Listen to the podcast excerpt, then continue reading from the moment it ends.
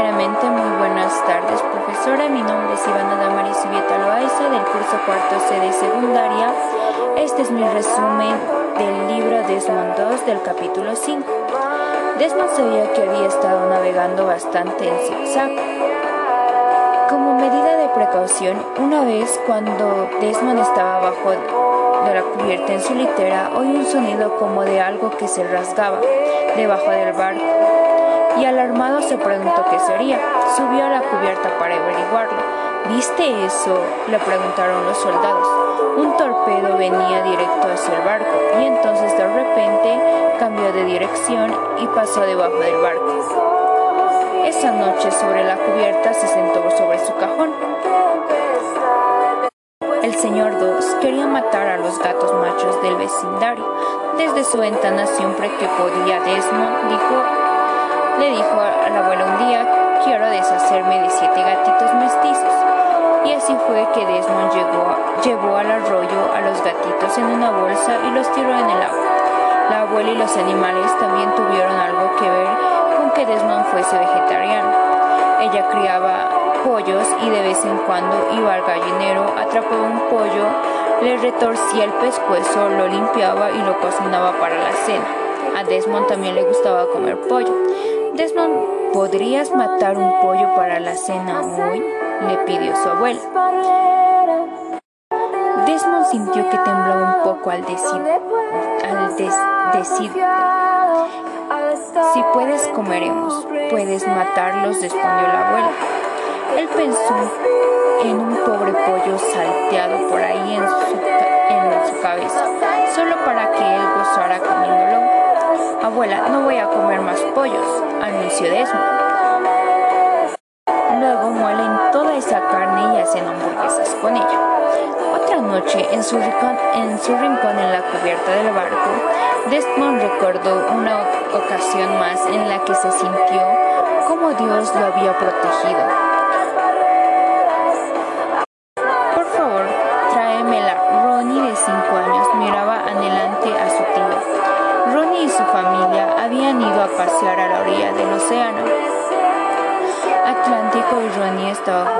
Su pelota nueva, roja, amarilla y azul, acerca de la orilla. Nadaba velozmente, pero de alguna manera la pelota siempre estaba más adelante que él. Estaba mucho más lejos de la orilla de lo que pensaba. Su única esperanza era alcanzar la pelota y usarla como una especie de salvavidas para mantenerse a flote. Desmond estaba acostumbrado a orar cerca de las cosas, pero nunca había estado frente a este clase de problemas antes. Volvió a mirar a su alrededor y ahí estaba la pelota, todavía flotando un poco más adelante que él. Era un pequeño bote pesquero con motor. Dos hombres parecían estar recogiendo sus avios de pesca y preparándose para adentrarse más en el océano.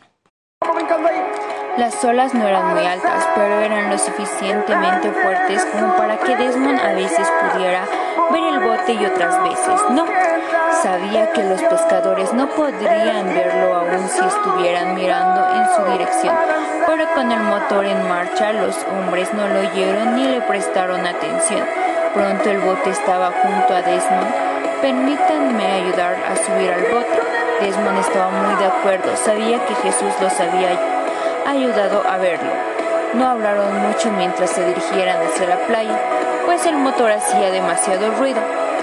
Pronto estuvieron eh, cerca de la orilla. ¿Puedes llegar desde aquí hasta la playa?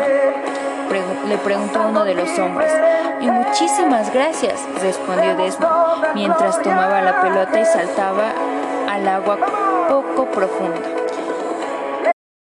Mirando al mar oscuro, Desmond pensaba que el tiempo debía, que debían pasar viajando ya se estaba terminando, aunque todavía no sabía cuál era el destino del barco.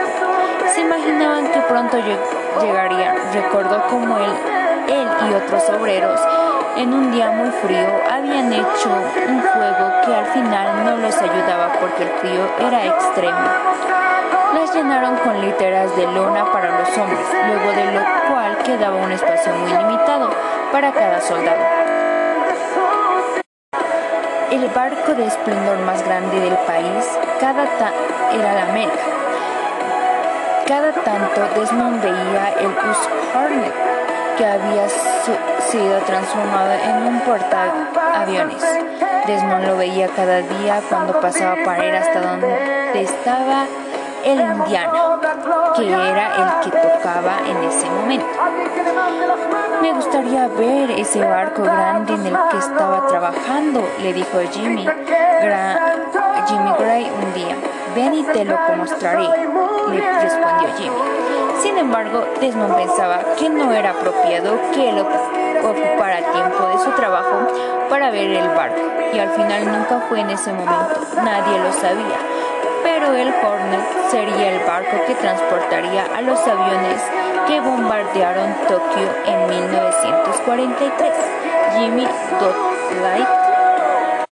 Eso sería todo. Muchas gracias, profesora. Nuevamente, muy buenas tardes, profesora. Este es mi resumen del libro Desmond 2 del capítulo 6, que titula Guerra. Desmond, ¿te gustaría ir a Nueva York este fin de semana? Le preguntó su amigo Robert Taylor. ¿Por qué? ¿Qué pasa? Desmond respondió a la pregunta de su amigo con otra pregunta. No he visto a mi familia por mucho tiempo y no creo que mi automóvil viejo pueda hacer el viaje. Robert, Robert era uno de los reclutas y le faltaba solo un mes para concluir su servicio. En un lugar era una carretera de solo dos vías y estaba tan oscuro que Desmond no podía ver el camino. La limusina tenía buenas luces y marchaba a bastante velocidad, y Desmond logró mantenerse cerca de ella. Desmond agradeció profundamente a Dios por haberles permitido recorrer ese tramo sin deslizarse hacia los precipicios que había justo ahí. Pronto estaba recorriendo el camino de regreso, gozando de la calidez del automóvil, en un frío día de diciembre y escuchando radio. Estados Unidos está en guerra con Japón. Robert y Desmond se miraron con incredulidad, reflejando en sus rostros sospecho que en este fin de mis planes de pasar solo un mes más de servicio militar, dijo Robert, un tanto conmocionado seguramente estar en las Fuerzas Armadas todo el tiempo que dure la guerra. Me pregunto cuánto tiempo será. Probablemente me toque unirme contigo pronto, respondió Desmond.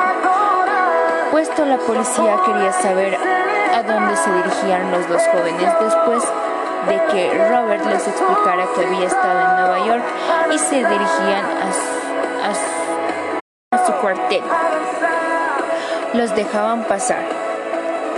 Desmond pensaba en el día en que había ido a la oficina del reclutamiento para registrarse como debían hacer todos los varones a los 18 años. El pastor Ward de su iglesia fue con él. Después de registrar su nombre y el domicilio, estaban listos para darle una clasificación. Señor Desmond recordó dirigirse al oficial como señor. Pertenezco a la iglesia adventista del séptimo día y nosotros guardamos el sábado, por lo que no realizamos tareas regulares ese día. Desmond recordó lo que sabía de los objetores de conciencia. ¿Qué otra cosa pudiera ayudar en la guerra si entras en el ejército con la clasificación de 1A y quisieras guardar tu sábado y no cortar armas? Te puedo asegurar de pronto estarías frente a una corte marcial Desmond miró al pastor Watt, que le devolvió la mirada. Desmond, creo que será mejor para ti tomar la clasificación, el que te sugiere. Le recomendó el pastor, mientras avanzaban con el automóvil ese domingo 7 a la tarde. Desmond recordó aquel momento clave que le deparaba el futuro. Él no tenía dudas de que pronto sería llevado, llamado al servicio militar eso sería todo. Muchas gracias, profe. Nuevamente, muy buenas tardes. Querida profesora, este es mi resumen del libro Desmond 2 del capítulo 7 que titula Dorothy. Betty era adventista del séptimo día y le gustaba leer su Biblia y hablar de ella a otros cada vez que, le que tenía oportunidad. No pasó mucho tiempo antes de que hablara a Elsie sobre la Biblia y de cosas que ella nunca había oído antes. Luego Elsie comenzó a estudiar por su propia cuenta. Su, su esposo creció como católico y, él, y Elsie quería que vayan a la iglesia. Poco después de eso, Fred y Elsie decidieron volver a vivir a Richmond, Virginia, donde estaban sus familiares. En camino a Virginia les resultó necesario detenerse en Filadelfia, Pensilvania, para el nacimiento de una de sus hijas, a quien llamaron Dorothy Pauline. Como Dorothy le contó a Desmond mucho más tarde, el de los Stuck no era un hogar feliz. Esto había sucedido varios años antes de que naciera Dorothy.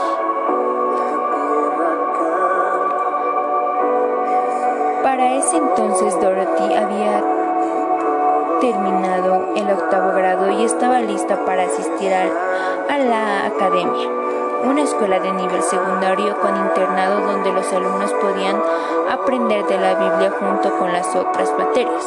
Dorothy quería asistir a la academia de modo que habló de ello con su madre. Y sería divertido vivir en el dormitorio con las otras niñas, dijo Dorothy. Está bien, Dorothy. De este modo, de este modo Dorothy se encontró en la academia y pronto se sintió muy a gusto ahí. Fue en la iglesia de Lechimburg donde Desmond se encontró por primera vez con Dorothy. En ese tiempo Desmond estaba trabajando para la ciudad y viviendo con su familia. Para este tiempo Audrey estaba casada y Harold realmente no le gustaba cocinar, de modo que la mayor parte de la tarea normalmente recaía en Mamá 2 y Desmond. Un viernes, Desmond llegó a la casa primero, de modo que comenzó a cocinar. Sería divertido, sugirió Desmond, más tarde ese día. Sí, por supuesto, Desmond, respondió la madre, que siempre era hospitalario. Desmond no sabía que... No sabía lo que Desmond no sabía era que estas señoritas no les iba muy bien vendiendo revistas y su alimentación no era muy adecuada, de modo que este sábado Dorothy y Mary estaban muy contentas de ir a la casa de la familia 2 para almorzar. Desmond, si eso es lo que prefieres, respondió la mamá. Desmond puso los porotos blancos y el guiso sobre el fuego y levantó la llama para que se calentara más deprisa. Desmond los quitó rápido de la estufa una vez mucho más tarde. Desmond le recordó a Dorothy ese almuerzo y los porotos y el guiso quemado. No he tenido noticias de ella ni sé dónde está ahora, preguntó Desmond. Desmond contestó se graduó de la academia y ahora está